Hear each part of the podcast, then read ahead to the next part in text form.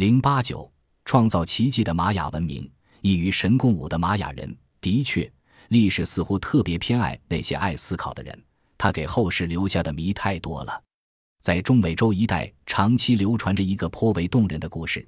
相传，古代有一个王子得知密林深处有一个为外界所不知的城堡，城堡里的人由于受到魔鬼巫术的诅咒，正深陷痛苦之中，等待他前去解救。这位王子怀着拯救世人的崇高志向，抽出宝剑，面对毒蛇猛兽出没的大林莽，义无反顾地步入森林。他用宝剑在密林中砍出一条路来，历尽千辛万苦，终于找到了隐藏在密林中的这个城堡。王子用正义唤醒了被魔法置于昏睡之中的美丽公主，又救起了被魔法催眠的全城居民，驱散了蒙绕在城堡之上的阴风妖物，让大地充满阳光。永恒之城，古罗马的奥斯蒂亚剧院能容纳三千个座位。这个传说以神话的笔调赞颂了一位济世救民的古代英雄，令人难忘。传说和神话固然是一种幻想的产物，但许多事实已经证明，神话和传说往往曲折记录着某种历史，或者说，神话和传说往往是真实生活的一种折射。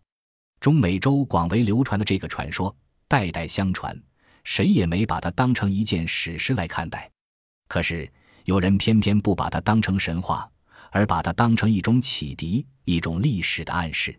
玛雅文化尤尤卡坦境内没有河川，历来供水全靠石灰岩溶石所形成的天然水井，有时水层位于地下深处。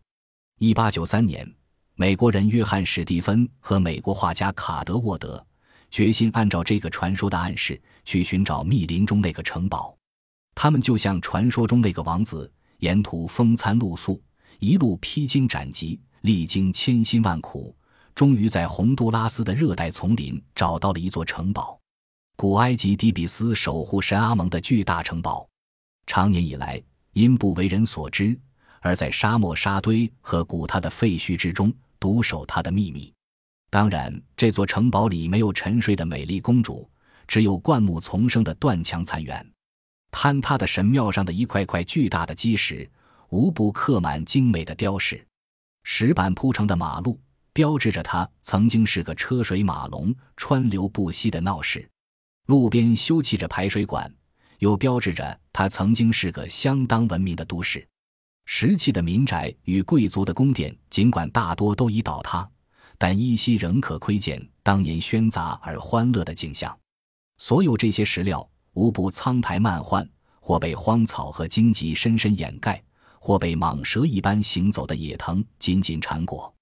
从马路和房基上破土而出的树木，无情掀翻了石板，而浓荫逼人的树冠则急不可待地向废墟上延伸，仿佛基于掩盖某种神秘的奇迹。如此荒蛮的自然景象与异常雄伟的人工遗址形成巨大的反差，而令探险家们久久激动。不能自禁，他们仅仅是想证实神话传说的某种真实性。不想，他们无意发现了一个伟大的奇迹。从林中发现的这个城市披露之后，举世震惊。本世纪以来，一批又一批考古人员来到洪都拉斯，随后他们又把寻幽探胜的足迹扩大到危地马拉、墨西哥、秘鲁以及整个南美大陆。无数的奇闻异事随着考察队的到来纷纷传出。玛雅人的金字塔可与埃及人的金字塔媲美。危地马拉的提卡尔城内的那座金字塔高达二百三十英尺。墨西哥的巨石人像方阵令人困惑不解。特奥蒂瓦坎的金字塔其雄伟和精美堪称奇绝。据统计，各国考察人员在南美洲的丛林和荒原上共发现废弃的古代城市遗址达一百七十多处。他为人们展示了一幅玛雅人约在公元前一千年到公元八百年时，他们北达墨西哥南部的尤卡坦半岛，南达危地马拉、洪都拉斯，直抵秘鲁的安第斯山涌广阔的活动版图。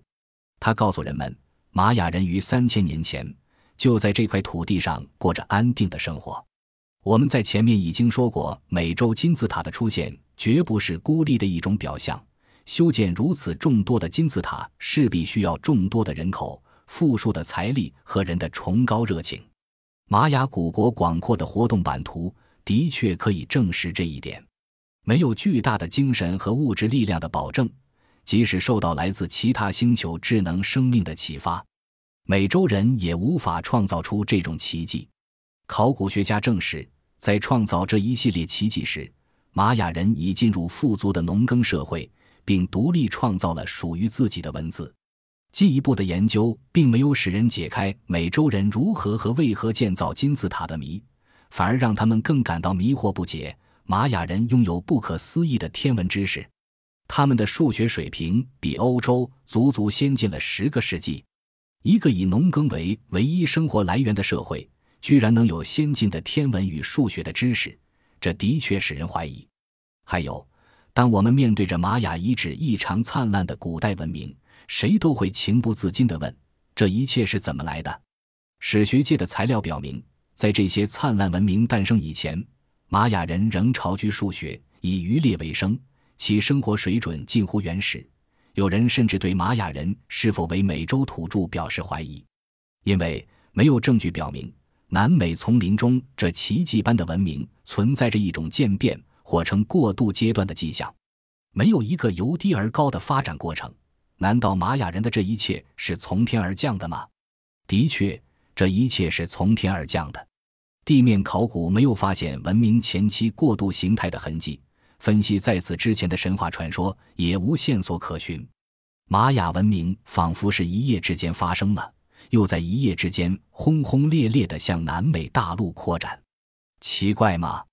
是有点奇怪。除了神灵之外，谁还有这等魔法？不幸的是，玛雅人的神话恰恰说他们的一切都是神灵赋予的。流传在特奥蒂瓦坎附近的神话告诉人们，在人类出现以前，众多的神灵曾在这里聚会过，共商人类大事。二世界上最精确的历法，按照常理来说，任何民族对外部世界的认识都必须和他们的生产方式相一致，否则问题将很难理解。世代居住在尼罗河畔的古埃及人对这条河流的汛期了若指掌，这是因为他们的耕地不仅需要河水灌溉，河水还能带来大量可以充当肥料的淤泥。久而久之，尼罗河沿岸居民便在观察河水与星象中摸索出一套以星象预测汛期到来的办法。墨西哥城外的特奥蒂瓦坎大金字塔，所有建筑的布局均依照星宿的位置排列。考古学家们说，玛雅人的历法也是世界上最精确的。在彻琴伊特扎、提卡尔、科潘和帕伦克等地，巨大的建筑物都是按照令人难以置信的玛雅历法营造的。玛雅人建造金字塔并非出于自己的需要，他们建造神殿也并非出于自己的需要。他们建造神殿和金字塔。依照历法规定，每隔五十二年必须在建筑物上造出数目固定的阶梯。每一块石头都与历法有着相应的联系。整个建筑与天文学的要求是要相符合的。玛雅人的历法究竟精确到什么程度？请看他们当时采用的记载年代的时程单位：二十斤等于一物纳，即二十天；十八物纳等于一铜，即三百六十天；二十铜等于一加铜。即七千二百天，二十加铜等于一八加铜，即十四万四千天；二十八加铜等于一皮克铜，即二百八十八万天；二十皮克铜等于一卡巴拉铜，即五千七百六十万天；二十卡拉巴铜等于一金奇拉铜，即十一亿五千二百万天；二十金奇拉铜等于一亚托铜，即二百三十亿四千万天。除了铜和物纳采用十八进位之外，其他时程单位均为二十进位。玛雅人认为一个月物纳等于二十天，金一年铜等于十八个月物纳，再加上每年之中有五个位列在内的忌日，一年实际的天数为三百六十五天。这正好与现代人对地球自转时程的认识相吻合。玛雅人除对地球历法了解的十分精确之外，他们对金星的历年也十分了解。金星的历年就是金星绕太阳运行一周所需的时间。玛雅人计算出金星历年为五百八十四天，而今天我们测算金星的历年为五万八千四百九十二天。这是个非常了不起的数字。几千年前的玛雅人能有如此精确的历法，这意味着什么？在社会和生产的实践中，绝大多数的民族根据手指的数日创造场十进位的计数法，而玛雅人非常战怪，他们是根据手和脚二十个指头的启发创造了二十进位的计数法，同时，他们竟然还使用十八进位计数法。这个计数法受何启发？根据何在？没有人能够回答。还有，玛雅人是世界上最早掌握零概念的民族。要知道，数学上零的被认识和运用，标志着一个民族的认识水平。玛雅人在这一方面的才能比中国人和欧洲人都早很多年。